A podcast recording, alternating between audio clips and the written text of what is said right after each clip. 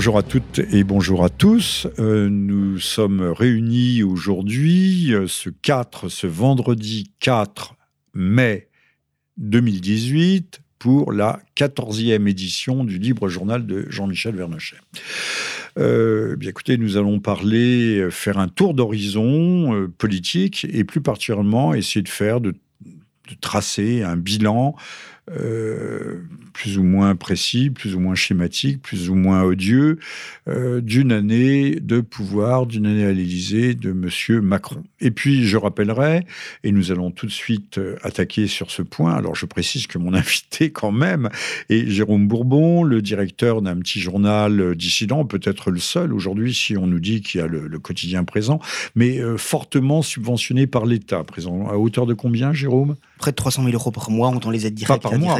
Par, par an, par an, par an. Oui, oui. 300 000 Attention, euros par an. il ne faut pas dire de bêtises, il hein, faut être sérieux. 300 000 euros euh, d'aide directe ou indirecte. Euh, 300 000. C'est loin d'être négligeable, tandis que votre petit organe de presse, votre petit support. Ah non, ça n'a pas un centime de subvention, ni direct ni indirect. Non, mais par contre, vous avez de fortes pénalités à l'occasion. Oui, il y a beaucoup de procès, effectivement. Oui, ça se comptabilise en dizaines de milliers d'euros par an. Bah, je crois qu'en l'espace d'une dizaine d'années que je dirige euh, ce journal, et j'ai dû avoir une quinzaine de procès environ en l'espace de. Un montant. Euh, oh, je crois qu'on doit dépenser, sans, compter les frais d'avocat, je crois qu'on a dû dépasser les 50 000 euros, je crois. Oui, bah, écoutez, c'est un joli score.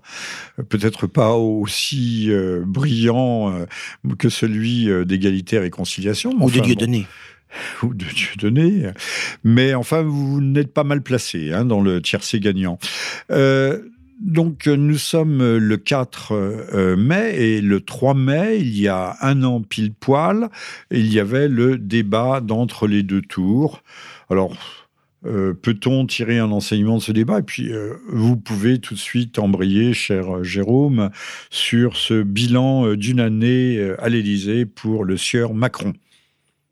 Bien, j'ai vu que Marine Le Pen avait dit que, je cite, elle n'avait pas à rougir de ce débat, du moins au fond. Euh, je crois que s'il y avait des gens qui devaient rougir, c'était ses soutiens pendant ce débat, parce que elle a eu un comportement tout à fait indigne dans ce débat. Ce n'est pas simplement le fait de l'avoir raté, parce que il peut arriver à, tout un chacun d'être moins en forme un jour, encore que soit fâcheux quand il s'agit d'un débat présidentiel qui n'a lieu que tous les cinq ans, autrefois tous les sept ans, euh, et qu'on a le temps quand même de le préparer, et que s'il y a un débat qu'il ne faut pas rater, c'est celui là Mais le problème, c'était pas simplement le fait d'être éventuellement moins en forme, euh, c'est euh, le problème d'avoir montré non seulement une incompétence totale sur les dossiers, confondant SFR et Alstom, se mélangeant dans ses fiches, ce qu'elle a fait au débat, mais ce qu'elle a fait d'ailleurs quelques mois plus tard, en décembre 2017, à l'Assemblée nationale également, se trompant d'amendement, alors qu'il y a des assistants parlementaires, en plus, qui sont payés pour ça, euh, pour lui préparer ses petites fiches. Et par ailleurs, même sur le plan du comportement général, avec ce rire ricanant permanent, cette agressivité, cette arrogance qui n'a d'égal que son inculture abyssale. Et bon, bah, il est certain que ça, ça, crée un spectacle tout à fait insupportable pour le téléspectateur. Et euh, elle a euh, réussi cet exploit de présidentialiser Macron. Macron qui a été très fade jusque-là dans les débats, parce que contrairement à ce qu'on disait, moi je l'avais trouvé très fade dans les débats d'avant le premier tour. Forcément, c'est la, par contraste, si vous voulez, par comparaison, c'est la présidentialisée. Et ça, il est certain qu'elle a perdu, sinon des millions, en les cas très probablement des centaines de milliers de suffrage, soit qui sont euh, allés vers l'abstention ou le vote blanc ou nul, soit même pour certains vers Macron, euh, certains se disant mais comment peut-on laisser à cette hystérique la maîtrise de la police, de l'armée, de la gendarmerie, du, code, du, du, code nucléaire? Bon, alors on l'avait laissé à Hollande et à d'autres. Euh, Alors, euh, parce que certains ont fait la comparaison avec Trump, mais Trump, malgré tout, il s'est fait tout seul. Lui, dans l'immobilier, il a quand même réussi euh, par euh, ses, ses, ses, talents, ses capacités, alors qu'elle, finalement, elle, elle, elle, a hérité clé en main d'un parti grâce à son père, aidé aussi par les médias, parce que Marine Le Pen, elle est née par PMA. Hein. Bon, une, ne soyez pas une, trop, trop dur avec elle. elle est née de, par PMA, c'est une procréation médiatiquement assistée, Marine Le Pen. Hein. hein donc, en fait, c'est parce que ah, c'est parce PMA. que Arlette Chabot est amoureuse d'elle, donc elle l'invitait sans cesse à France 2. Procréation, Procréation médicalement assistée. Parce que je me rappelle, rappelez-vous, lors de la campagne de succession, euh, qui était en fait une campagne de donation euh, au Front National, eh bien, rappelez-vous que jamais Bruno Gollnisch n'était invité, et c'était toujours elle, et d'ailleurs la, la, secrétaire de Bruno Gollnisch pendant la campagne, à l'époque, avait téléphoné à Chabot en disant, euh, mais comment se fait-il que Gollnisch n'est jamais invité quand même? Il y a un problème d'équité, de pluralisme, et elle avait dit, on n'avait pas compris qu'on a choisi Marine Le Pen. C'est tout. Et il faut savoir qu'ils ont mis des, des, des adhésions Internet les derniers mois, les dernières semaines à 20 euros, euh, comme à l'époque de Ségolène Royal au PS pendant les primaires. Bon, et donc il est évident que les gens, les téléspectateurs, à, l'issue des interviews télévisées, des émissions télévisées en prime time, comme on dit aujourd'hui, de Marine Le Pen, bah, forcément ils ont ils ont adhéré au front, ils ont voté pour Marine Le Pen, ce qui a, ce qui a, ce qui a faussé complètement les débats, parce que n'étaient pas des gens qui avaient souffert pour le Front National, qui avaient milité pour le Front National. non pas que ce soit de l'histoire ancienne, puisque Madame Le Pen euh, n'a pas démissionné, elle ne s'est pas retirée, elle n'a pas. qu'elle aurait dû faire. Elle n'a pas été liquidée par ses troupes euh, au regard de, l'échec. Je rappelle que PMA, euh, très jolie formule, propulsion médiatiquement assurée ou assistée et assistée, c'est également petites et moyennes entreprises. Non, non, mais je pense que et, le népotisme, le, népotisme de, de, son père n'y est pas pour rien. Alors vous, je ne vais pas vous entraîner sur ce terrain d'ailleurs parce que ça ne passionne plus. Non, mais juste, un mot quand même pour dire qu'on passe du parricide au puisque après avoir tué son père, elle tue le, Front National, puisque le 1er juin, en principe, le Front National va mourir définitivement après 46 ans d'existence euh, pour donner la place au Rassemblement National. Et mais il faut dire qu'elle avait euh, voulu euthanasier le père hein, avec quelques. Euh, elle, avait agi en infirmière politique avec quelques brancardiers euh, comme Philippot, Alliot, etc. son concubin, son concubin séfarade, hein, elle m'a donné la piqûre létale à la grand-messe noire du 20h de TF1 en, en avril 2015, euh, entraînant, euh, disant qu'elle allait traduire en conseil disciplinaire son père auquel elle doit tout, la vie, euh, c'est bien, euh, sa, la, sa succession politique, etc. et donc, en, en, conseil disciplinaire, comme un vulgaire collégien, quoi, elle l'avait traduit, etc. C'est quand même particulièrement indignant. Je, je, retiendrai parce que ce qui m'intéresse, c'est la philosophie qu'on peut tirer des événements, pas les événements sous leur aspect anecdotique, encore que ce ne soit pas anecdotique, c'est le sort du pays qui s'est décidé, mais euh, on a dit tel, père, telle fille, telle fille, tel père. Euh, au fond, le, elle a poursuivi la politique euh, du père, notamment, notamment, vous avez souligné un fait important, son entourage, ses conseillers, qu'ils n'ont pas du tout su la, préparer à cette, à cette rencontre. Oui, mais c'est toujours le chef, le, principal coupable, le principal responsable. Alors, c'est le, chef, mais c'est le chef qui est le principal responsable en ce que son seul, peut-être, et unique véritable pouvoir, c'est de choisir ses conseillers. Enfin, à ceci près, je, quand même, que, pour être tout à fait juste, c'est que quand même Jean-Marie Le Pen a quand même une culture politique, historique et littéraire qu'elle n'a pas. oui, mais qu'en a-t-il fait Et, que, et que d'autre part, fait et que d'autre part, quel combat a-t-il véritablement jamais gagné Et, que, et d'autre part, quand même, par rapport quand même au lobby, à la police euh, de la pensée, il avait quand même plus de courage intellectuel, quand même, pour défendre le marshal Pétain, pour défendre Papon, pour défendre. Oui, bon, mais bon, euh, bah, je, vous dirais, je, je vous dirais niveau, aussi bon, le détail, que quand on fait de la politique, c'est, ce sont peut-être des combats non pas d'arrière-garde, mais euh, Balthazar Gracian, ce très grand jésuite du XVIIe siècle, cet espagnol, disait il faut parler comme la majorité et penser comme la minorité. Il y a des choses que l'on peut dire en privé et, d'autres qu'on ne dit surtout pas en public. Alors, juste une remarque sur ce débat. Euh, il y a une chose m'a frappé, c'est que euh, elle est arrivée, Madame Le Pen est arrivée avec un, énorme paquet de, dossiers, de notes, de fiches. A-t-on le temps dans un, ce type de débat de consulter ces dossiers et ces fiches? C'est comme un oral d'examen où on, a, où on arrive les mains dans les poches, où on connaît son sujet, où on ne le connaît pas. Qui plus est, euh, elle est allée euh, d'elle-même, elle s'est précipitée sur le terrain économique, qui n'est pas le sien. Non, aucun, aucun terrain n'est le sien, si ce n'est euh, de danser sur la musique cosmopolite. Alors il, suffisait de, il suffisait de, maintenir ou d'amener euh, M. Macron sur son propre terrain, qui, qui avait déclaré d'ailleurs, moi, Macron avait textuellement déclaré, je n'ai pas de programme, j'ai une vision. Il va falloir lui dire sur le terrain économique, Monsieur Macron, moi je suis comme vous, je n'ai pas de programme, j'ai une vision. Alors maintenant, débattons de, nos visions réciproques. Elle ne l'a pas fait. Mais François Mitterrand n'était pas euh, blindé en économie non plus. Mais disons qu'il arrivait lui à donner le change parce qu'il avait quand même de la ressource, une, culture politique, historique, littéraire qui faisait qu'il n'a jamais été ridicule. Et même son père, je suis désolé, même dans la campagne présidentielle de 2007, qui a sans doute été sa moins bonne campagne, bon, ben, il, ne s'est jamais ridiculisé dans les débats. Je suis désolé. Parfois, il n'a pas toujours dominé les débats. Je pense à certains débats face à Tapi à la fin des années 80 ou face à Sarkozy au début des années 2000, mais il n'a jamais été ridicule. Alors que, euh, alors, il ne pouvait pas être ridicule en 2002, alors qu'il est arrivé au second tour, comme sa fille plus tard, en 2017, puisqu'il n'y a pas eu de débat, euh, que Chirac l'a refusé. Mais je pense que euh, Monsieur Le Pen, à ce moment-là, aurait dû franchir le, le, grand Rubicon politique en disant, puisque Monsieur Chirac ne veut pas débattre, puisque la démocratie se fait aujourd'hui sur les trottoirs et dans la rue, je me retire entre les deux tours. Ça aurait eu l'allure, ça aurait eu de l'allure. Ça aurait eu de je le concède, l'allure. je le Et, concède, et il n'a pas eu. Et il n'a pas eu euh, ce, euh, ce, ce bon sens euh, élémentaire de laisser Chirac seul face à sa destinée en disant écoutez, il y, a, il y a un refus de, il y a un refus de débat, donc il y a un refus de démocratie. Et il y avait des manifestations dans toute la France. Bon, maintenant, on va peut-être quitter. euh, Mais je, je dirais quand même que c'est le euh, Marine Le Pen et son père. Je dirais c'est l'opposition entre le canal neuronal et le canal hormonal, le canal historique et le canal hystérique. Bon, vous aimez les formules, tant mieux. euh, je vous laisse la libre responsabilité ou l'entière responsabilité de ces, ces formules. Euh, on sait que vous n'aimez pas euh, Madame Le Pen et à juste titre, puisque pour l'avoir traité d'un joli mot ancien, Très joli, ouais, euh, très- joli, délicieusement suranné. ouais. délicieusement suranné, elle vous a réussi à vous extorquer 10 000 euros.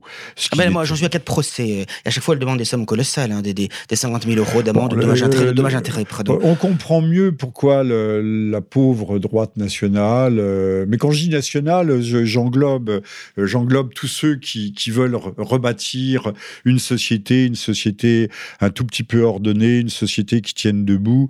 Euh, c'est pas les, seulement les, les franchouillards, comme euh, disent certains à la télévision, ou les purement les, les deux souches, mais tous ceux qui ont euh, soif euh, de paix sociale, d'équilibre et, et- et d'un véritable progrès, qui soit un progrès humain et non pas un progrès de l'économie. Et pensez qu'elle a dansé le soir de sa défaite, quand même, alors que les militants nationaux étaient quand même euh, sous le choc, parce que Macron l'emportant avec les deux tiers des suffrages exprimés, et elle, elle danse toute la nuit sur la musique cosmopolite, comme si elle avait été en finale d'un jeu télévisé, et que maintenant on pouvait se détendre, et tout ça, comme si c'était pas sérieux, comme si tout cela n'était pas grave, quand même, je veux dire, elle était sans conséquence. Bon, C'est quand même pitoyable. Je vais, euh, je, je vais lui La donner- femme qui danse sur sa défaite. Je vais lui donner euh, l'estocade. On indique que ce soir-là, elle n'était pas tout à fait dans un état Elle normal. rarement. Euh, peut-être avait-elle pris un Temesta de, trop, peut-être avait euh, beaucoup d'hommes politiques ou de femmes politiques pour se donner euh, de l'aisance devant les caméras, euh, boivent quelques gorgées de whisky, un doigt vertical comme le capitaine Haddock.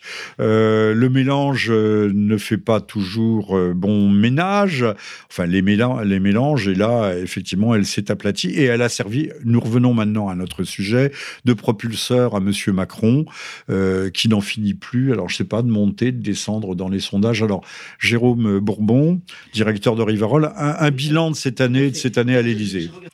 Alors, je regardais l'autre jour un documentaire très intéressant de BFM TV du 29 avril intitulé Macron à l'Élysée, euh, le casse du siècle. Et on voyait dans ce documentaire à quel point on ne l'a pas suffi- suffisamment souligné, comme quoi la garde rapprochée de Macron euh, pendant cette campagne présidentielle, c'est essentiellement des Strauss-Kahniens, c'est-à-dire des gens qui avaient soutenu la candidature présidentielle déjà aux primaires de 2006 de Dominique Strauss-Kahn jusqu'à son crash euh, commencé en 2011 euh, dans un Sofitel new-yorkais.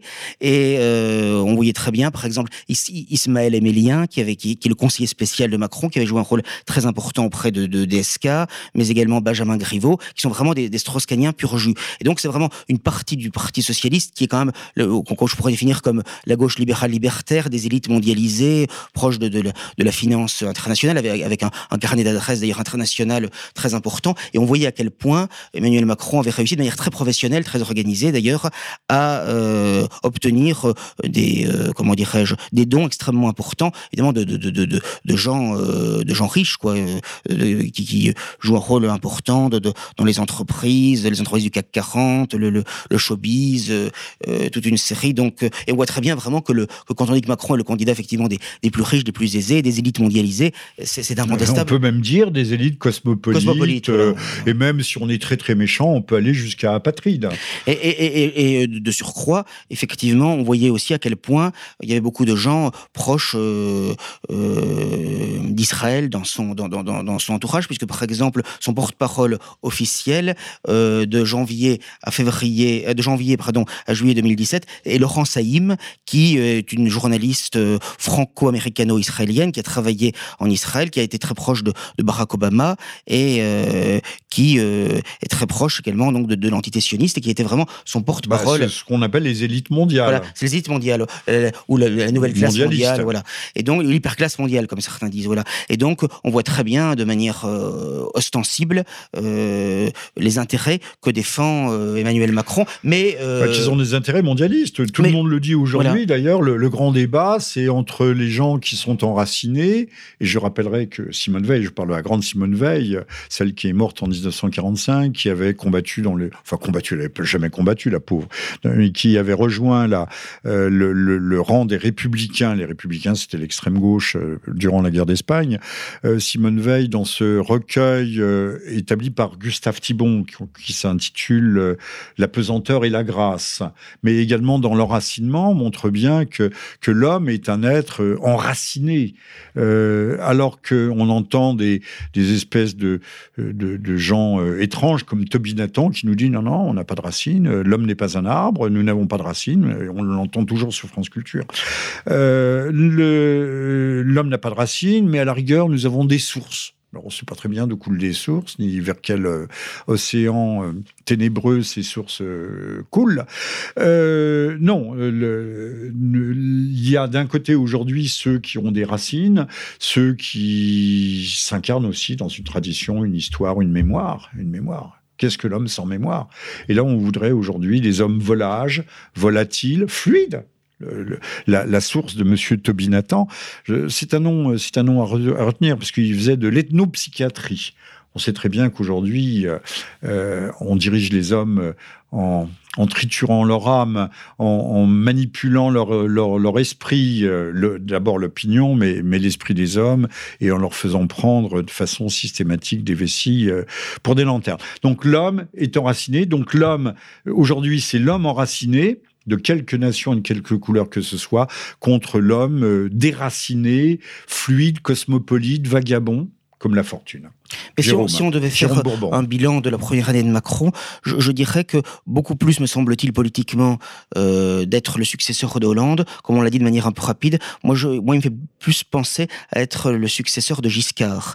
Euh, d'abord, euh, comme Giscard qui avait commencé une fois qu'il a été élu, à parler en anglais. Giscard d'Estaing, oui, parler en anglais son premier discours. Et en fait, on voit très bien qu'il arrive à réunir derrière lui la bourgeoisie de droite et de gauche, hein, la, bourgeoisie d'argent. Et moi, je le vois très bien, même autour de moi, des gens par exemple, qui ont voté pour Fillon, qui ont toujours, toujours voté pour ce qu'on appelle la droite parlementaire classique ou institutionnelle sous la Ve République, et euh, qui, euh, pour une partie d'entre elles au moins, n'est pas insensible à la politique de Macron, qui a quasiment supprimé l'ISF, qui s'en prend au statut des cheminots, et, qui, et ils me disent finalement, il fait la politique que la droite n'a jamais pu vu, vu aux effets. Ah, alors Hollande récemment a dit non, non, il fait pas du tout la politique, Macron ne fait pas la politique des riches, il fait la politique des super riches.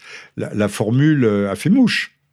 Ça, je, pense qu'il est en train de déstabiliser davantage encore l'électorat des républicains que l'électorat socialiste, je pense, à l'heure actuelle, puisque au moment de la présidentielle, il a surtout pris, pas seulement, mais surtout dans l'électorat socialiste. Et je pense que maintenant, euh, l'électorat républicain, non seulement les cadres dont, une partie euh, a déjà émigré euh, vers Macron, vers est en marche, si j'ose dire, vers la République en marche, mais je pense qu'il y a une partie de l'électorat républicain qui effectivement ne sait plus à quel sens vouer. Et d'ailleurs, on voit dans, dans, dans, dans un certain nombre de sondages qui ne valent que ce qu'ils valent, mais que effectivement, euh, pour les républicains, c'est compliqué à l'heure actuelle parce que euh, il y a une partie même de, leur socle électoral traditionnel, notamment l'électorat bourgeois, une partie de l'électorat âgé également, qui est, euh, semble-t-il, séduit par le, style, il est vrai, un peu plus présidentiel de Macron que ses prédécesseurs. C'est vrai que c'était pas difficile de toute façon parce que quand on voit Hollande et ses phrases, que Sarkozy qui disait casse-toi pauvre con, etc. Donc il, sait assez habilement utiliser du principe de la fonction. Sarkozy, c'était la vérité si je mens. Hein. Voilà, c'était ça. On était dans les bas-fonds. Exactement.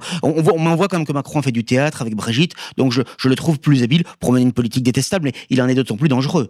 Mais je, je pense qu'il faut quand même panier son habileté jusqu'à présent. Maintenant, est-ce que ça ne fait qu'un an qu'il est au pouvoir? Il sortira sans doute euh, Oui, mais alors où, en sommes-nous des sondages? Parce qu'on le voit généralement, euh, ainsi que son Premier ministre, descendre Alors, il faut euh. reconnaître quand même, parce qu'il faut, faut, être euh, honnête, on ne peut pas dire que les élections partielles étaient brillantes pour la République en marche jusqu'à présent. Elles ont plutôt profité d'ailleurs aux républicains dans l'ensemble, malgré le fait qu'il euh, y a une déstabilisation de l'électorat, malgré tout, euh, euh les scores n'ont pas été exceptionnels, mais d'un autre côté, comme la participation est très faible, il est difficile d'en tirer des leçons euh, trop hâtives. Mais je, crois quand même que là, ce qui, sera intéressant de voir, c'est aux européennes ce qui va se passer, parce que il va faire une grande liste centrale, allant du centre gauche au centre droit, et comme il y a une, atomisation des oppositions politique, tant sur le flanc gauche que sur le flanc droit. Il serait intéressant à voir. Mais, mais je pense qu'il y a quand même une déstabilisation des droites aujourd'hui, ou de ce qu'on appelle à tort ou raison les droites, parce que, effectivement, elles ne savent plus trop à quel sens vouer du fait de la politique de Macron. Autrefois, c'était plus simple avec le PS, les Républicains, et ça, ça, ça, amène les gens à se repositionner, et ça n'est pas simple. Pardonnez-moi, mais euh, depuis que Macron euh, est là, euh, on assiste quand même à un phénomène assez intéressant et inédit, à savoir la désertification du, paysage politique. Les exit, exit les socialistes, exit les Verts, exit les radicaux de gauche. Alors, on, on a un bloc euh, soi-disant insoumis mélanchonien, euh, il reste aussi un bloc euh, Front National. Madame Le Pen, d'ailleurs, je vous le signale, aujourd'hui, ferait peut-être un ou deux points de plus s'il y avait des élections. Oui, c'est ce, ce, que dit un sondage, mais moi je, je, suis très sceptique là-dessus, je vais vous dire pourquoi, parce que ça ne correspond pas du tout au score du Front National dans les, dans les élections partielles? Et je rappelle, et ça les, les, internautes, enfin, les, nos auditeurs pourront le vérifier, non, non, tous, les, tous les hein. sondages, oui, oui, je dis oui, là, autant pour moi, tous les sondages des législatives 2017, avant les législatives 2017, mettaient le Front National entre 17 et 20 il a fait 13. Et, même le sondage, les sondages au présidentiel de Marine Le Pen étaient supérieurs à ce qu'elle a fait à l'arrivée. Donc je pense qu'elle est surévaluée. Il y a hein, eu, je sais plus si c'était Place de la République euh, ou à la Nation, il y a eu un, rassemblement ces jours-ci euh, avec toutes les gauches, sauf les insoumis. Euh, les, gauches ont fait le total, c'était avant le 1er mai, je crois, ou juste après, 400, 400 personnes. Donc là, il y a une dépression politique. alors même monsieur, même monsieur Vauquier, j'ai du mal à retenir son nom, aujourd'hui, euh, dans les sondages, euh, fait des scores très euh, faibles. très faibles. on ne va pas faire de la politique politicienne, de la, cette cuisine que je déteste personnellement. il essaye de faire un Sarkozy bis. Il essaye de faire un Sarkozy bis, mais je pense que c'est plus difficile à faire parce que quand même une partie des gens se sont rendus compte de l'imposture de Sarkozy et c'était un peu trop voyant. Quoi, que mais là aussi, lui également, comme Chirac, il voudrait bien les, les, votes ou les voix ou les électeurs du Front National mais en même temps, euh, euh, il veut s'en démarquer et donner des gages, euh, des gages irréfragables aux valeurs, aux soi-disant, aux grandes valeurs républicaines. Mais c'est bien de faire le grand écart, mais là, il y a peut-être une contradiction majeure. Mais ce qui est, oui, tout à fait, mais ce qui est sûr, c'est que Macron a tout intérêt, de toute façon, à avoir des républicains faibles, un parti socialiste faible, et à n'avoir comme opposition que Mélenchon sur sa gauche et Marine Le Pen sur sa droite, parce que ils sont inéligibles, enfin, au sens où, je veux dire, ils ne peuvent pas espérer accéder à l'Élysée, puisque comme ce sont des, des forces qui sont repoussés aux extrémités de l'échiquier politique, ils ne peuvent pas obtenir une majorité absolue des suffrages exprimés à un second tour de présidentielle ou de législative. Et donc, c'est une façon pour Macron d'être réélu, je dirais, de manière automatique et, sans doute assez largement. Assez mécaniquement. Voilà, assez mécaniquement. Donc, euh, on voit très bien que c'est très pervers, très, très, très machiavélique, mais, mais en même temps habile. Mais en même temps, ça, marche. C'est ça, ça, marche, ça marche, ça marche. Efficace. le jeu de la, efficace, la démocratie. Au fond, euh, euh, je ne dis pas que Macron est le maître du jeu, mais il est seul, il n'est il plus que seul dans le jeu.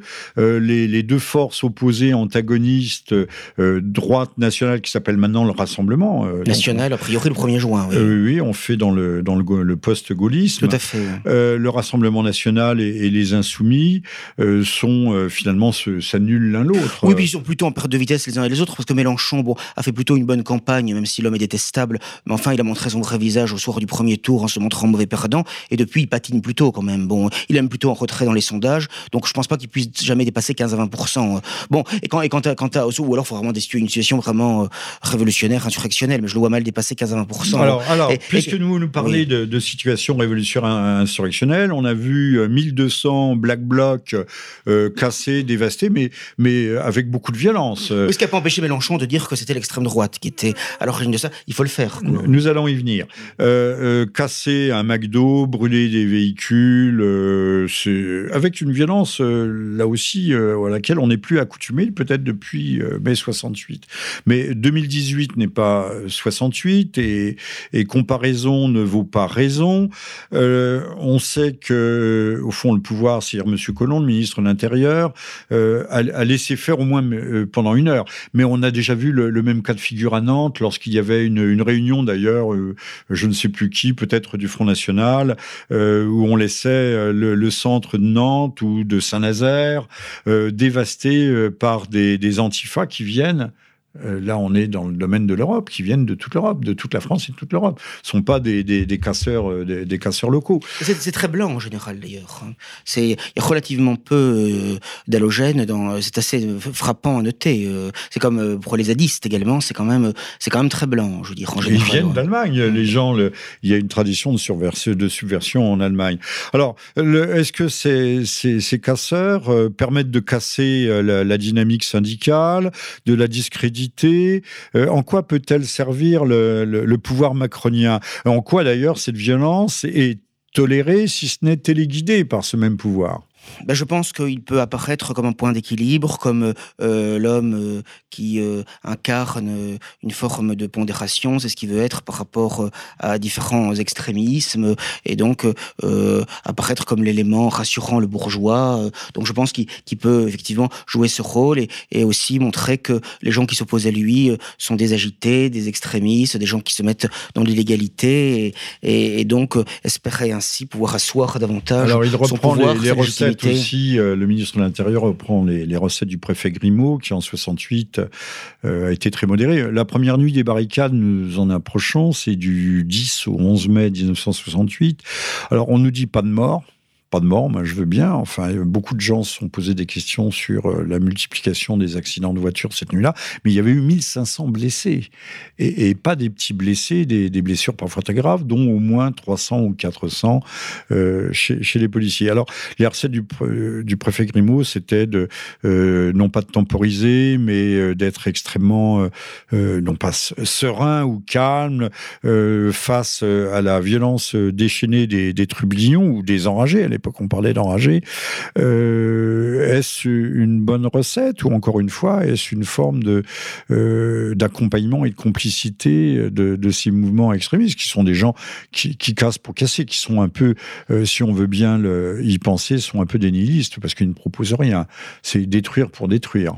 Bah, ce qui est sûr, c'est qu'il ne semble pas y avoir euh, une persécution ou une répression euh, à l'égard euh, des, des antifas et, de toute cette mouvance d'extrême gauche et d'ultra gauche, comme, comme, comme, on l'a eu souvent à l'extrême droite, quand on pense qu'il y a eu des dissolutions de mouvements qui n'avaient rien fait. Je pense par exemple à des mouvements comme la jeunesse nationaliste ou l'œuvre française, qui n'étaient ni de près ni de loin impliqués dans la, mort malheureuse de, de, de, Clément Méric. Par conséquent, euh, c'était vraiment purement idéologique, parce que Manuel Valls, alors Premier ministre, avait dit qu'il avait dissous ces deux mouvements parce que l'œuvre française, disait-il, était la matrice de l'extrême droite. Et donc c'était purement idéologique. Il n'y avait aucune raison euh, de, sécurité, de défense de l'ordre public euh, dans cette affaire. Mais malheureusement, le Conseil d'État a validé cette affaire. Il est vrai que quand on voit euh, comment est composé le Conseil d'État aujourd'hui, qui d'ailleurs a pris plusieurs décisions scélérates, interdisant, en violant toute une jurisprudence libérale sur cette question, interdisant un spectacle de Dieu donné le mur début 2014 et prenant même déjà il y a quelques années des un, arrêt, un, arrêt scandaleux qui affirmait la supériorité du droit européen sur le droit national, hein, l'arrêt Nicolo en 1989. Par conséquent, on sait que le Conseil d'État, comme d'ailleurs le Cour de cassation, est, habitué à prendre des, des, des, arrêts du, du droit international que les traités s'imposent au droit, au droit indigène, au droit interne. Euh, ceci dit, il y a des limites aussi à, ces règles. Euh, dès lors qu'elles contreviennent gravement à l'esprit même de notre Constitution, je ne vois pas en quoi nous devrions respecter euh, certaines, euh, certaines dispositions du droit international qui nous lèsent et qui sont souvent d'ailleurs à géométrie, à géométrie variable. Alors, euh, je rappelle que vous êtes en train d'écouter le 14e euh, libre journal de Jean-Michel Vernochet sur ERFM, que notre invité est Jérôme Bourbon, directeur d'un petit journal de la dissidence. Alors, c'est la dissidence droite, traditionnaliste. Qui existe depuis près de 70 ans, le journal Rivarol. depuis 70 ans, donc c'est sur le, le le long terme, sur la longue durée. je voudrais d'insister pour dire que en ce moment, euh, puisque je, dis que les gens qui, écoutent euh, cette émission de RFM, euh, je, le dis puisqu'il faut aussi en profiter, si ils veulent s'abonner à Rivarol en, se réclamant de RFM, eh bien on, leur propose un abonnement à moitié prix de 60 euros au lieu de 125 euros par an. je le dis, ça va là pendant quelques semaines. S'ils veulent en profiter, que je pense que je voudrais, surtout notamment les plus jeunes, parce que je vous savez que la, la presse écrite, la presse papier est un peu en difficulté aujourd'hui avec la concurrence ah bah, d'Internet. Voilà, voilà. Et donc, je, crois que c'est quand même très important d'essayer de maintenir ce flambeau nationaliste euh, depuis 70 ans. nationaliste dans le bon sens, dans du, le bon terme, sens du terme. Dans le bon sens du Absolument, dans le bon sens du terme. Voilà. Euh, et donc,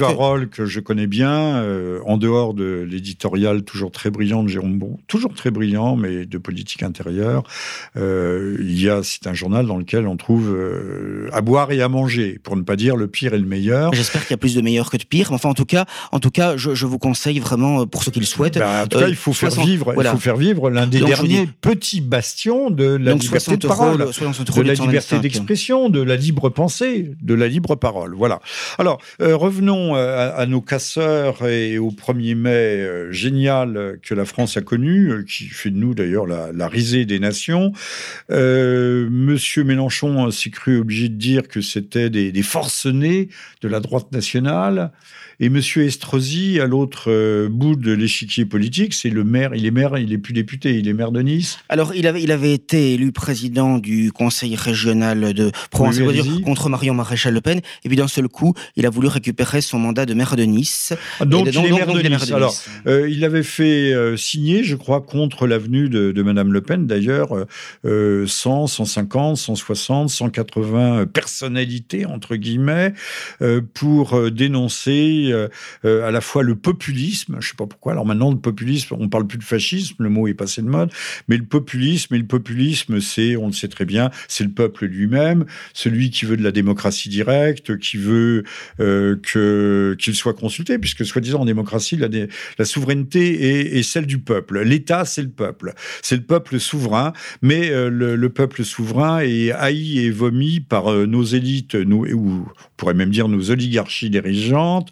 par nos hyperclasses mondialistes qui veulent surtout ne pas consulter le peuple parce que le peuple vote mal. D'ailleurs, on sait très bien que le monde ouvrier aujourd'hui euh, bascule ou a basculé déjà depuis un certain temps euh, dans le mauvais sens. Ce pourquoi c'est une incidente, mais 68 ne s'est pas fait si la classe ouvrière y est intervenue, 8 millions de chômeurs, euh, une paralysie totale du pays, euh, mai 68 allait bien au-delà de la classe ouvrière, puisque les classes révolutionnaires aujourd'hui, ce sont justement les antifas, ce sont les black blocs, ce sont les délinquants, ce sont les euh, tous ceux qui, pratiquent ou, prônent une, déviance euh, ou une déviation d'ordre sexuel ou autre, ce sont toutes les minorités, ce sont les migrants, les immigrés, enfin tous ceux qui sont euh, euh, en marge de la société et ce sont eux qui portent euh, les espoirs, qui sont le sel de la terre et qui portent les espoirs de la révolution. Alors, Mélenchon, Mélenchon, Estrosi, la condamnation sans appel de, sans appel du, du populisme et surtout l'accusation de dire que au fond les black blocs ça serait l'extrême droite. Ça bon, paraît extraordinaire, bon, comme version accusatoire. Bon, d'abord, Estrosi, on sait que c'est un agent israélien et que c'est un politicien euh, tout à fait opportuniste, carriériste. C'est vraiment l'incarnation par excellence du politicien dans tout ce qu'il peut avoir de plus euh, haïssable. Bon, et euh, par ailleurs... et qui mange à tous les râteliers. Et qui mange à tous les râteliers. Enfin, les bons râteliers. Euh, mais euh, donc, donc, si vous voulez, à une époque, il, n'hésitait pas, pour des raisons purement électoralistes et politiciennes, à défendre des positions, du moins pendant ses campagnes électorales, proches de celles du Front National. Et aujourd'hui, euh, il est Macron compatible et euh, il souhaite une politique de, de, de, centriste maintenant. Bon, par conséquent, euh, c'est uniquement euh, c'est un opportuniste voilà, politique, tout à fait, voilà. comme beaucoup. Voilà, mais mais vraiment très très très très engagé euh, dans, dans, dans, dans, dans le soutien à l'entité sioniste et euh, c'est vraiment dans ce sens-là que il s'oriente plus encore que d'autres. Quoi. ce qui devrait d'ailleurs ne pas être un point commun avec. il n'est pas le seul en Il n'est pas le seul. Même, non, parce que même même Marine Le Pen dans son entourage, j'ai vu l'autre jour que sur BFM TV, elle était interrogée et elle dénoncer le Hamas. Mais vous n'aimez pas, vous n'aimez pas Madame Le Pen. Ben, non, mais j'ai jamais raison. Qui me presse, qui sont essentiellement politiques d'ailleurs, contrairement à ce que j'entends parfois. Euh, mais il est vrai que euh, elle a dit, elle a dit que le Hamas, elle a dénoncé le Hamas qui qui mettait en cause la, légitimité de l'État d'Israël. Mais je constate quand même que c'est quand même plutôt l'État d'Israël qui, pour l'instant, persécute les les les, Palestiniens. Et d'ailleurs, j'entendais Finkelkraut qui disait que les les les les les, les, Juifs en Seine-Saint-Denis euh, devaient quitter l'école publique, était dans une état, un, état, je cite, d'insécurité quotidienne, mais il me semble pas quand même qu'il se fasse tirer comme des lapins, comme les Palestiniens en Palestine, hein, qui sont chez eux. Euh, pas même. On n'en parle pas dans les médias, mais ce sont des centaines, voire des milliers de blessés et par des balles ultra pénétrantes qui causent des blessures. Des civils désarmés. De, sur les civils désarmés, on nous parle pas des, des gens qui vont rester mutilés à vie, qui ne meurent pas, qui ne meurent pas tous, mais tous sont extrêmement D'ailleurs, dans, dans, ce, dans ce manifeste des 300 ou des 250 contre, je cite, le nouvel antisémitisme, on dit qu'il faudrait expurger le, le Coran de, de, de, versets contre les juifs, les chrétiens et les incroyants, mais aucune de ces personnalités, euh, parmi lesquelles compte euh, Elisabeth Badinter, euh, Alain Finkielkraut, euh, Bernard-Henri Lévy, hein, voilà, que du beau linge, bon, eh bien, à aucun moment ils nous disent qu'il faudrait expurger le Talmud, des attaques contre les goïms, contre contre les chrétiens, les, blasphèmes exécrables euh, contre le Christ et la Sainte Vierge, et, la Kabbale. Aussi. Il y a aussi le Deutéronome, euh, le, le livre de Josué. Ça, c'est notre question. Oui, oui, non, mais je sais que vous n'aimez pas, vous n'aimez pas qu'on touche au Deutéronome. Enfin, le Deutéronome est sans ambiguïté. Non, parce qu'il faut hein. lire l'Ancien Testament, la lumière du Nouveau Testament, et il est question du Christ à toutes les pages. Bon, enfin, ça, c'est une autre euh, question. Je ne veux pas. C'est un autre débat. Notre débat.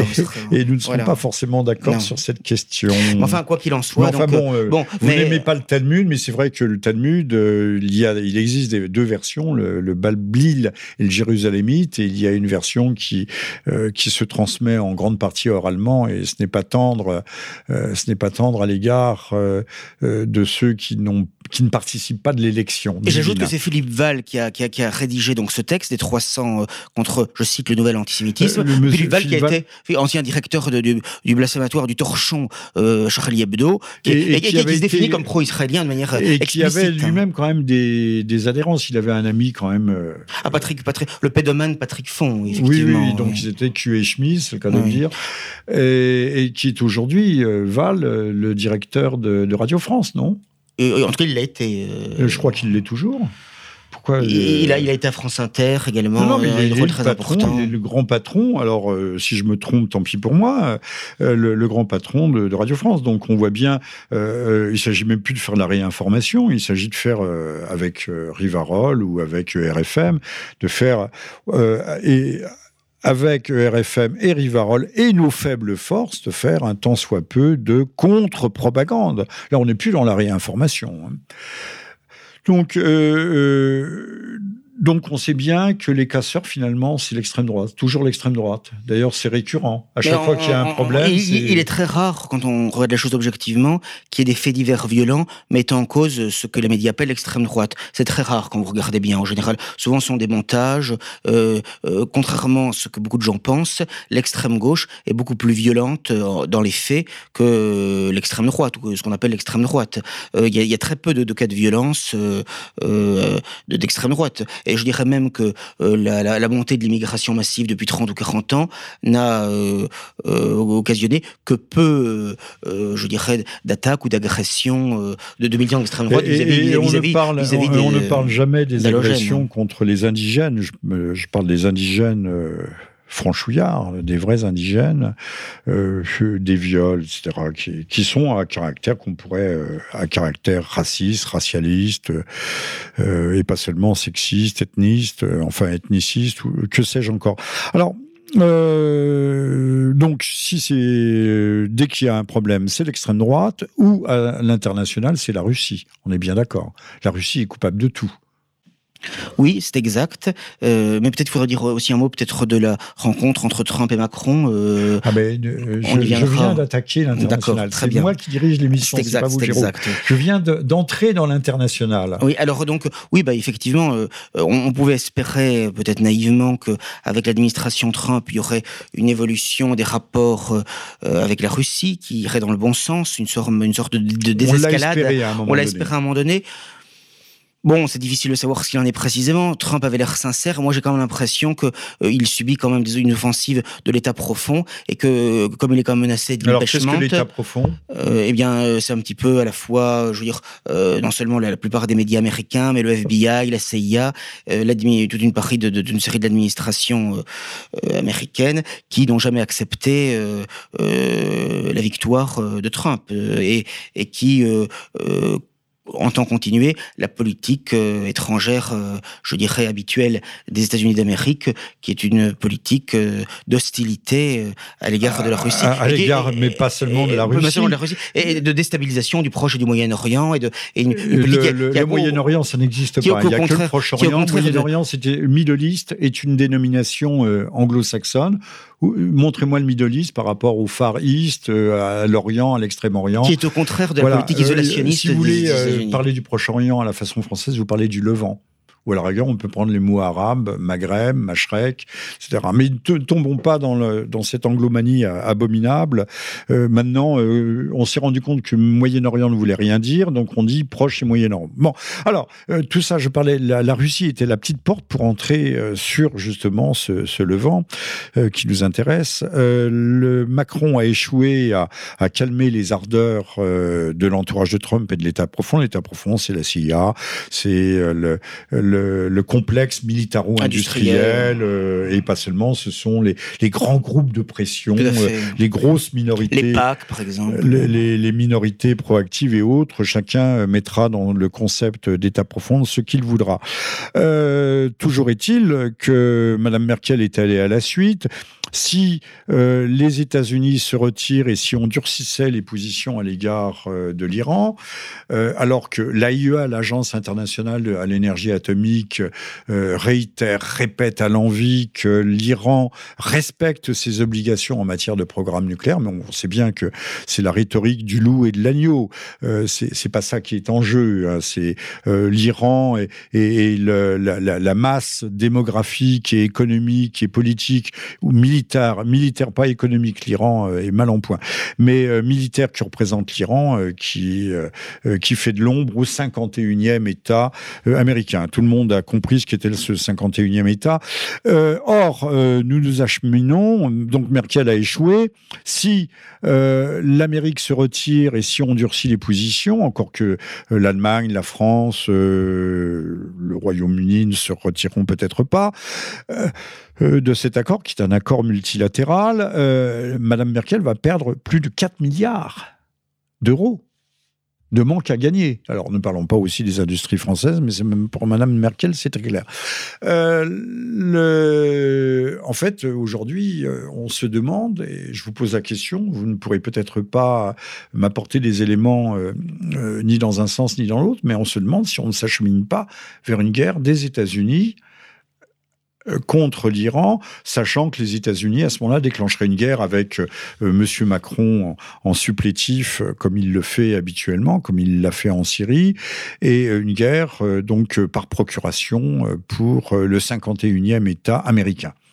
Ça, c'est difficile à dire, c'est difficile de faire des prédictions euh, dans un sens ou dans l'autre, mais il est sûr que si. C'est pas des prédictions, là, c'est plutôt un pronostic. Si pendant sa campagne. Euh, c'est la course des petits chevaux. Hein. Si pendant sa campagne présidentielle, euh, Trump avait eu des propos apaisants à l'égard de la Russie, en revanche, il faut reconnaître qu'il a toujours dénoncé l'accord sur le nucléaire iranien entre les États-Unis d'Amérique et, l'Iran, se faisant cela le porte-voix de, la position de l'État d'Israël. Alors, précisons bien, Jérôme Bourbon, euh, qui est le directeur euh, actif de, Rivarol, petit journal de la dissidence, que en dénonçant le l'accord nucléaire, euh, ce n'est pas l'accord nucléaire qui est en, qui est en cause, euh, mais le programme de vecteurs balistiques, c'est-à-dire de, de, fusées euh, de, de, l'Iran. Mais ça, on ne le dit pas ouvertement.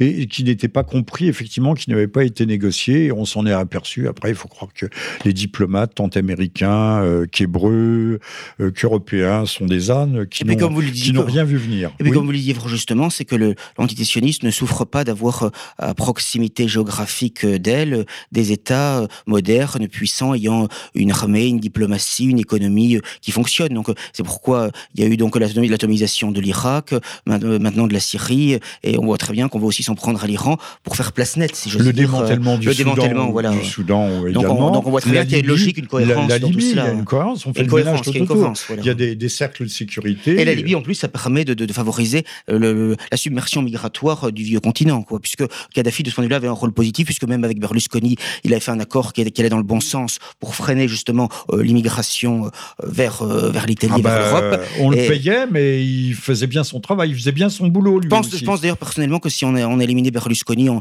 en, lui trouvant des affaires, ce qui a été fait assez facile parce que des hommes d'affaires de ce type, on, on leur trouve toujours un certain nombre d'affaires, évidemment. Je suis convaincu qu'il a été éliminé précisément parce que sur ce point au moins, il a vu un rôle plutôt positif. Quoi. Et, d'ailleurs, les Italiens me disent que du temps de Berlusconi, euh, qui est un personnage euh, qui n'était pas recommandable à bien des égards, mais malgré tout, la situation est bien pire depuis qu'il n'est plus là. Parce que là, c'est vraiment la finance directement qui, gouverne. Et euh, il y a une politique vraiment de, de, de, submersion migratoire. Les Italiens me disent, c'est les, les, Italiens eux-mêmes qui doivent, via l'État, qui doivent payer les, les hôtels gratuits aux migrants, etc. Bon, Bergoglio aussi, qui, qui, joue un rôle tout à fait détestable d'accueil sans limite des migrants, hein. des, pour vous, oui, des migrants pour moi, mais j'ai pas dit pour moi. Ah bon, enfin, oui, bon. C'est son titre, c'est le Saint-Père. Oui, enfin, le titre correspond pas forcément à la réalité euh, des choses. Vous êtes un CD Caventis, c'est comme ça que l'on dit CD vacantiste. CD vacantiste, oui. CD, le siège, vacant. vacant. Occupé par un imposteur, donc vacant. Voilà, il n'y a pas, pas bah, écoutez, on peut dire que je suis un CD vacantiste de l'Élysée parce qu'on a qu'est-ce que Macron Je pourrais vous poser la question, mais on va revenir une seconde à la Syrie. Qu'est-ce que Macron De quoi Macron est-il le nom? Est-ce un fidéicommis euh, de la Cité de Londres? Euh, Est-ce un, un, un, faillite, un, un de faillite Est-ce euh, simplement un, fantoche, un homme qui remet un peu d'ordre tout en liquidant, tout en liquidant le pays? Parce que vous avez parlé du casse du siècle, mais c'est aussi la casse sociale. Hein. Euh, nos usines continuent à s'exporter vers la Chine, vers l'Inde.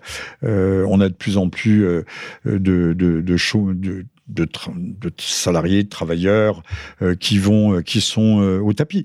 Le, les chiffres officiels, c'est aux alentours de 6 millions, mais si on monte, on arrive à 9, presque 10 millions de, de, chômeurs, de gens qui sont retirés des statistiques en marge entre les différentes catégories de sans-emploi, de catégorie A, B, C, etc., le, où, les pré-retraites, c'est la, casse sociale est absolument prodigieuse. Oui, mais je pense, que, je pense que les pouvoirs publics favorisent le chômage de masse, de masse pardon, et ils sont tout à fait favorables parce que on, distribue comme ça de petites pitances à des gens, des minima sociaux. Souvent, des gens d'ailleurs euh, sont, sont euh, coincés, paralysés parce que ils ont des emprunts remboursés, ils sont endettés, parfois surendettés. Il y a beaucoup de surendettement, on n'en parle pas assez. Et il y a des gens vraiment, j'en connais même, qui ont travaillé toute leur vie, qui sont dans des situations dramatiques, euh, bon, étant privés de chéquier, de carte bleue, sans avoir commis spécialement d'excès, mais tout simplement parce que la vie est chère et, qu'ils avaient soit des petites retraites, soit des petits salaires. Et il est sûr que le fait de distribuer ainsi euh, des, des, des, des, petites pitances, bah, ça permet un petit peu en quelque sorte de, euh, de neutraliser euh, d'éventuelles oppositions radicales. Alors je, reviens, je reviens à l'international. Vous disiez que la casse aussi, il n'y a pas que de la casse sociale, mais la casse de la Libye a, ouvert au fond les, les, vannes, a ouvert grand, en grand les portes de la ville 10 au flot migratoire. Mais je vous rappellerai que le, le, grand ennemi, c'était Monsieur de Rothschild qui l'avait dit, l'ennemi, le, le seul verrou, le, seul ennemi aujourd'hui, c'est la nation. C'est le verrou qu'il faut faire sauter et que en cassant la maîtrise, la matrice ethno-culturelle, ethno-confessionnelle, ethno-historique de la France, même si la France est un pays composite, hein, euh, ne nous leurrons pas, c'est un pays composite, mais il y avait une homogénéité culturelle, également confessionnelle, une homogénéité historique, euh, et les flux migratoires permettent de faire voler tout cela en éclats. Et, et donc de détruire la nation. Et si on veut faire l'Europe, qui n'est au fond que le vestibule de la mondialisation. Il faut casser, il faut casser cette matrice, il faut casser la nation, il faut casser toutes les nations. Bah, l'immigration massive est une arme de destruction massive parmi d'autres, et je pense que la, et c'est planifié. C'est planifié. Je pense que la, la, la, sans conspirationnisme. Je pense que les, je pense aussi que l'évolution des, la domination de la technoscience aussi, je veux dire des réseaux sociaux, est une autre arme de destruction massive de l'intelligence, de l'esprit critique, de la culture, euh, créant des générations d'abrutis. Mais il est certain que l'immigration commençons par la télévision. Comme la, télévision, l'ordinateur. De, lavage de cerveau, mais sans même aller jusqu'à l'ordinateur. Mais la télévision est quelque chose. Bien que les jeunes. Les jeux vidéo. Les, les, jeux vidéo, mais les jeunes regardent beaucoup moins la télévision. Mais oui, mais enfin, oui, mais enfin, moi je prenais le train l'autre jour, euh, j'en voyais qui étaient complètement avachis devant leur smartphone ou devant des jeux vidéo, vidéo et le regard complètement vide euh, pendant des heures. Ou même l'autre fois, j'allais au restaurant, euh, pendant tout, tout le repas, une pizzeria, d'ailleurs infecte, bon, tout le repas, ils étaient vraiment devant leur, leur jeu vidéo, leur smartphone faisant défiler, on a l'impression, avec un regard répété, un peu comme parfois des personnes âgées dans des mouroirs ou, les yeux vitreux devant un écran de télévision perpétuellement allumé, quoi. Je veux dire, voilà, c'est quand même effrayant. L'homme ne devient plus que l'appendice de la technique, quoi. Je veux dire, c'est quelque chose d'effrayant. Et ça, Bernanos, dans, dans, dans La France contre les robots, a des phrases absolument prophétiques, visionnaires, remarquables là-dessus. Il n'y a pas un mot à changer. je crois que je vais faire un article bientôt là-dessus. Ce qui me semble que c'est quand même, ça doit être aussi un, les éléments de combat. Je, je, il ne s'agit pas d'être contre la technique en tant que telle. C'est 1947, faut... hein, la France contre les robots. C'est ça. Et c'est remarquable. Il n'y a pas un mot à changer. Il avait, il avait pensé déjà ce qui était frappant au moment de la guerre du Vietnam, c'est que vous prenez un bombardier B-52, vous allez balancer des bombes de napalm sur des gens qui crament en dessous, sur des villages entiers, et puis vous rentrez à la base. Absolument, absolument. Vous prenez une douche, puis vous allez boire votre bière et votre whisky avec les copains. L'arme sereine. Euh, autrefois, euh, du temps euh, des, des, guerres humaines, si je puis dire, on était obligé de s'étriper les yeux dans les yeux, on était couvert de sang, et quand on avait tué dix bons dans sa journée, on était épuisé. Dix bons hommes et peut-être violé une bonne femme aussi, mais on était épuisé, on ne pouvait pas aller au-delà, ça restait artisanal, et ça restait humain d'une certaine façon. Mais là, on devient, dans, Bernanos insiste bien, c'est-à-dire que l'homme n'est plus responsable euh, du, du malheur qu'il engendre. Voilà. Et il dit bien que c'est plus l'homme qui l'emporte sur la technique, mais la technique qui l'emporte sur l'homme. Bah, c'est une forme d'asservissement, d'asservissement, de machine décérébrée. Et ben, on peut nous décérébrer tout à fait, puisque certains euh, transhumanistes euh, de la Silicon Valley euh, songent, comment s'appelle-t-il celui-là, songent à transférer nos données cérébrales dans des machines. Donc, pourquoi ne pas devenir tout de suite des machines? Mais là, on aura évacué complètement l'âme. Mais vous nous direz que quand on est un post-moderne, et, post-humaniste, on dit que l'âme n'existe pas. Parce qu'on parle du, du, grand remplacement, ce qui est exact, mais plus grave encore que le grand remplacement euh, biologique, c'est le grand remplacement des âmes, hein, des cœurs, des esprits, des cerveaux. Et, ça, c'est beaucoup plus grave parce que même une immigration massive, bon, ben, regardez en, en, Espagne, il y a eu sept siècles pour la Reconquista. On peut toujours espérer, même si parfois long, reconquérir un territoire, reconquérir une souveraineté, reconquérir une indépendance, une domination. Ah, mais alors que, alors que reconquérir euh, des esprits, reconquérir des âmes. L'asservissement des âmes, euh, rien voilà, de pire. Euh, c'est ça qui est dramatique. Surtout quand, quand il y a un envahissement Quand elle n'est même pas perçue par les les esclaves. Quand il y a une servitude qui n'est même pas, euh, euh, dont on n'est même pas conscient. C'est sûr. On entre dans la matrice des, des frères Tchaikovsky. L'un des deux frères, c'est d'ailleurs, a changé de, sexe euh, pour bien nous montrer que. Bah, regardez, moi, ce qui me frappe, c'est comme les démocraties modernes, surtout avec les, les, masses médias. Euh, il est certain que c'est vraiment, sont vraiment des machines à décérébrer et à manipuler les masses. Parce que, par exemple, Macron, je, regardais aussi un reportage récent sur sa campagne présidentielle, on a l'impression que c'est une petite start-up qui a réussi à prendre en main l'entreprise France, la, destinée de la France. Quoi. Ils étaient qu'une petite, euh, une petite équipe, hein, une petite poignée, certes très très très très professionnalisée et très très cohérente, mais euh, euh, voilà, ils ont réussi finalement en, partant de rien. Alors certes, avec bien sûr beaucoup de soutien financier et médiatique, hein, ne, ne, l'auront pas, parce que je crois que Macron en 2016 a fait la couverture de, News Magazine, d'une plusieurs centaines de News Magazine, donc c'est certain qu'il avait des soutiens incontestables, mais malgré tout, grâce aux médias et grâce à des soutiens financiers puissants et bien placés, grâce au soutien de Jacques Attali, qui dit d'ailleurs dans ce reportage Macron à l'Élysée, le cas du siècle, un BFM TV, il dit ouvertement, euh, c'est moi qui, qui, qui ai demandé à Manuel Valls de faire de Macron qui était, qui est mon protéger mais un ministre. C'est moi qui, par la suite, ai dit à Macron de prendre comme Premier ministre Édouard Philippe. Donc on voit très bien que Jacques Attali, qui est l'homme qui murmure à l'oreille des présidents de la République euh, successifs depuis euh, Mitterrand, on, voit le rôle très puissant de, de, de, cette personne. Alors, Jacques Attali est l'homme qui a popularisé euh, le terme d'hyperclasse, parce que nous nous acheminons vers la, la sortie de cette émission, vers sa conclusion. Hélas hélas, euh, qui a popularisé le. C'est lui qui a introduit Macron, qui l'a présenté, qui l'a fait, fait, monter. Euh, Attali est l'homme, il faut le rappeler à chaque fois, qui a dit nous aurons de toute façon la gouvernance mondiale. Je ne sais pas si ce sera avant ou après la troisième guerre mondiale. Donc pour lui, c'est euh, c'est un acquis, la Troisième Guerre mondiale. C'est l'homme qui voulait aussi qu'on euthanasie systématiquement. Absolument. L'euthanasie de masse, qui disait que c'était un moyen de résoudre le bah, problème des retraites. Parce que les vieux, les vieux coûtent cher. Voilà. Sauf que Attali a, passé la, limite, lui aussi. Mais, avec il n'est pas le premier dans l'histoire. Hein. Mais avec un cynisme absolu. Mais dès le début des années 80, il a fait un livre dans ce sens pour résoudre le problème des retraites. Comme on ne peut pas décemment diminuer fortement la pension des retraités, qui est déjà souvent faible, comme on ne peut pas augmenter à l'infini les cotisations, la seule solution, c'est c'est de diminuer le nombre de retraités. Et pour diminuer le nombre de retraités, eh bien, c'est euh, l'IVV, l'interruption volontaire de vieillesse, hein, qui est le pendant de l'IVG, l'interruption volontaire de grossesse. alors, on présentera ça avec de la musique douce, mourir dans la dignité, etc. Oui, oui c'est le soleil, le film Le Soleil vert. Monsieur Attali n'est pas n'est pas un marxiste-léniniste.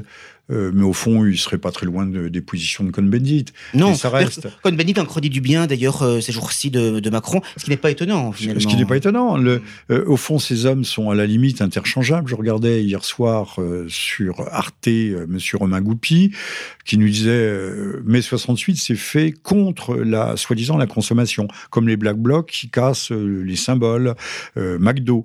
Et mais en même temps, ça a permis ça a permis l'irruption de la consommation de masse, ce dont se félicitait euh, monsieur, euh, monsieur Romain Goupy. Et, donc, en fait, on se rend bien compte que ces gens qui ne veulent plus de frontières, euh, comme autrefois monsieur Poutou, mais monsieur Poutou est un saint innocent, ont exactement le même programme que Wall Street. Dans les faits, oui dans les faits, dans la euh, et même dans l'idée, et même dans, et même dans l'idéologie, euh, l'hyperconsommation, la marchandisation, euh, l'homosexualisme, la liberté sexuelle, etc. Le, bah, le, le, le, corps en fait nous appartient, mais c'est devenu une marchandise qu'on peut vendre puisqu'on voit des petites filles se prostituer Ce qui est normal, tôt parce maintenant. Sont, matérialistes via hein. Internet, vous dénonciez Internet, mais dès l'âge de 11 ans, 12 ans, on commence, bah, on commence à se prostituer. Aujourd'hui, ce n'est pas un phénomène général, mais ce n'est plus un phénomène rare. Marginal. Ah, rare, ce sont, euh, ce sont des, les services euh, de, police, on, euh, on, parlait autrefois de police des mœurs, enregistrent des dizaines de cas par mois. Alors, Macron, pour ne pas conclure, est-il aussi un chef de guerre? Nous avons été balancer nos, nos, petits missiles sur la Syrie. Que sommes-nous allés faire dans cette galère? Risquons-nous de, de, suivre demain Monsieur Trump dans une aventure plus prononcée, une aventure plus aventureuse contre l'Iran Heureusement, cette guerre, semble-t-il, n'a pas fait de victimes euh, humaines et n'a pas, euh, euh, semble-t-il, de, causé de, dégâts considérables, contrairement aux guerres précédentes, hein, aux deux guerres d'Irak qui ont été absolument abominables, y compris avec un, blocus, un embargo qui, qui, a conduit à la mort de centaines de milliers de civils, puisque je rappelle que la folie était telle qu'on ne pouvait même pas importer en Irak des crayons de papier, parce que, disait-on, dans le crayon de papier, il y a du graphite, avec du graphite, on peut faire des bombes. Vous voyez, donc, à quelle folie on arrivait. Bon, on ne pouvait pas importer de d'eau de, javel ou de chlore pour désinfecter l'eau, donc on mourrait de dysenterie, parce qu'avec du chlore, on fait également des bombes. Voilà, c'est consternant. Et euh, donc, bon, mais c'est sûr qu'on a l'habitude maintenant euh, des fables, des armes de destruction massive. Hein.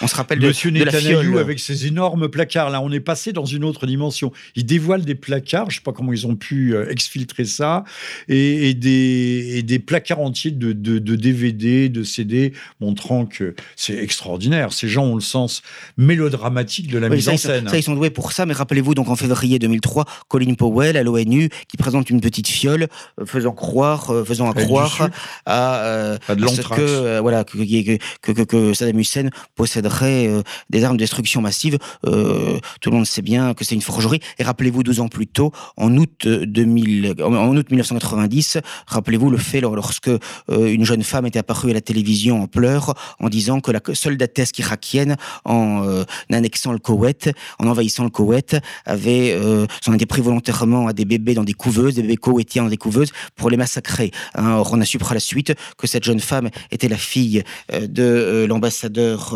koweïtien aux États-Unis d'Amérique et que évidemment il s'agissait d'une invention, d'une calomnie pure et simple et qu'on avait, avait, payé 10 millions de dollars une agence, une agence américaine.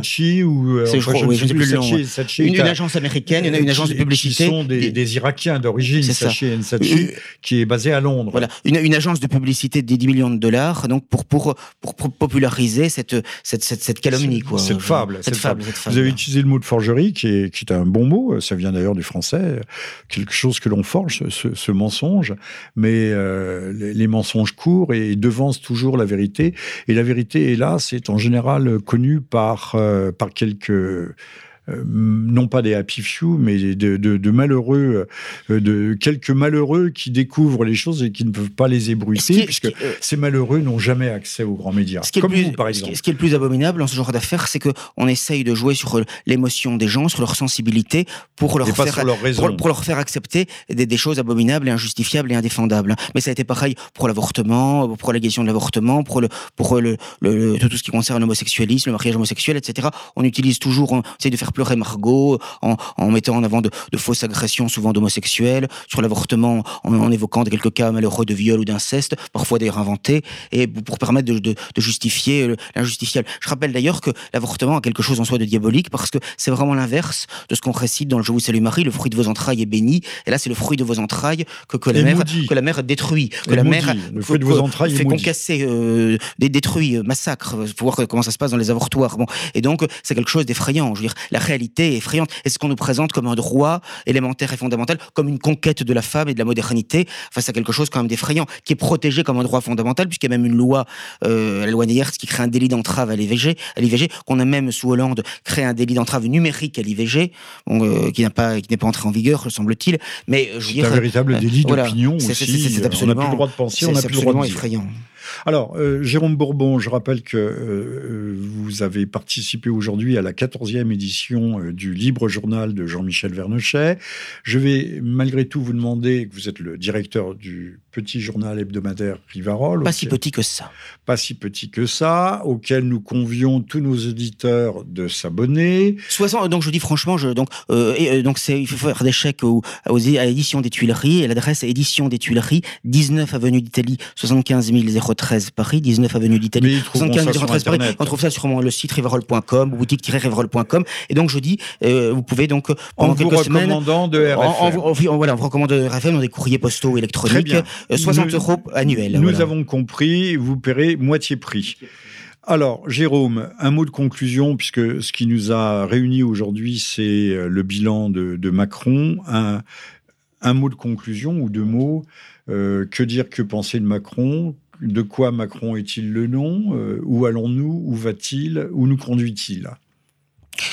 Je pense que le système mondialiste avait compris qu'il était nécessaire euh, de faire imploser le système politique tel qu'il fonctionnait parce que les Français ne le, supportaient plus et ils ont, euh, de manière machiavélique et habile et efficace jusque-là, semble-t-il, eh bien réussi à, euh, en profitant de, ce qu'on appelait ce que Mélenchon appelait le dégagisme, à faire élire un banquier, un homme qui est tout à fait du système de la mondialisation, et alors même qu'il y a beaucoup plus de perdants que de gagnants de la mondialisation en France, eh bien, ils ont réussi à euh, faire élire euh, l'homme qui euh, ira encore plus loin et plus vite dans le démantèlement des frontières, non seulement physiques, mais morales, hein, puisqu'il faut quand même pas oublier qu'il va aussi étendre la PMA, peut-être demain la GPA, et alors tout, en essayant de séduire les catholiques ou ce qui en tient lieu, puisque vous avez vu, il a fait un, une adresse au Bernardin, aux évêques de France, ou ce qui en tient lieu, bon,